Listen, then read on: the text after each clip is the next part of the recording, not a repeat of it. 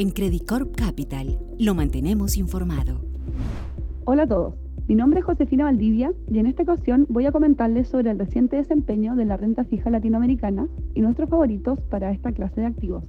La volatilidad continuó manteniéndose alta en los mercados durante octubre y los activos de renta fija no fueron la excepción. Los inversionistas siguen descifrando la postura de la política monetaria de la Fed de cara al futuro, con datos económicos que continúan mostrando signos de desaceleración, pero a su vez datos de inflación sorprendiendo al alza y un mercado laboral aún fuerte en Estados Unidos. La Fed realizó su cuarta subida consecutiva de 75 puntos básicos en línea con las expectativas, mientras que los comentarios de su presidente se mantuvieron acorde con un fuerte compromiso de lucha contra la inflación.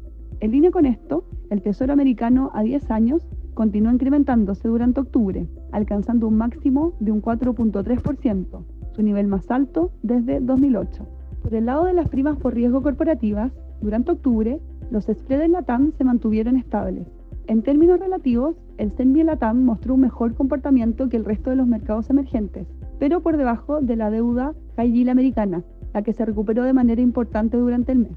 En lo que va del año, los spreads se han ampliado de manera generalizada, en línea con una mayor aversión al riesgo, pero en términos relativos, Latinoamérica continúa mostrando un mejor desempeño. Creemos que esto es reflejo de fundamentos corporativos sólidos en nuestra región. Dicho esto, los movimientos no han sido similares entre países. Colombia ha mostrado la mayor ampliación de spread este año, en línea con un mayor nivel de incertidumbre política, mientras que Perú y Brasil han mostrado el mejor desempeño. Con todo, el CENBI Latam registró una rentabilidad de menos 0.4% durante el mes, lo que implica un rendimiento en lo que va del año de un menos 15%.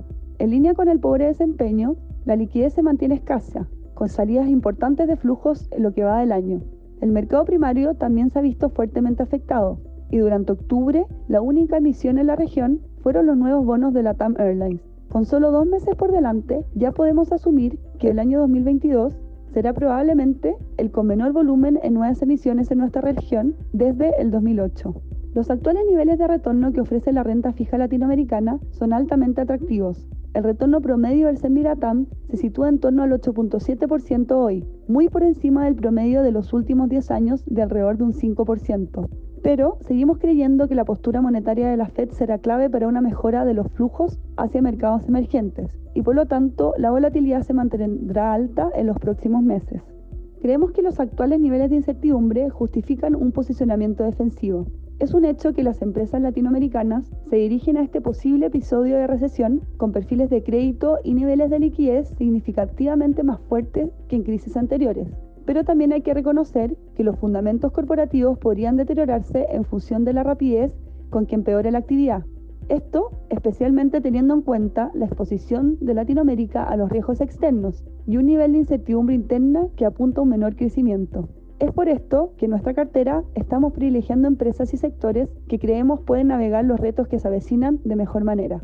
En esa línea, estamos apostando por sectores defensivos como el sector de utilities a través de Calpa en Perú, el sector financiero a través de bancos de relevancia sistémica como el BVA México, el Banco Internacional del Perú y Bancolombia. Y por último, consumo no discrecional a través de la compañía brasilera JBS. Estamos agregando algo de riesgo a nuestra cartera con nombres pertenecientes a sectores más volátiles, como minería o celulosa, pero a través de compañías con fuertes balances, tales como Minsur y Celulosa Arauco.